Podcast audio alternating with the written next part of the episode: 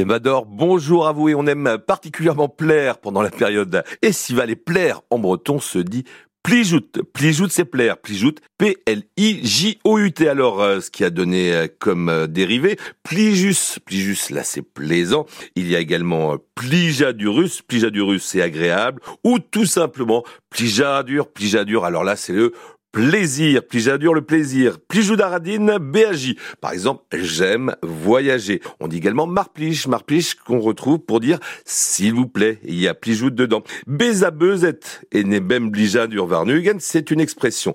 Bezabezet et nebem varnugen, c'est être noyé dans ses 25 plaisirs, être parmi ceux qui fait plaisir au plus haut point. C'est pas mal comme expression.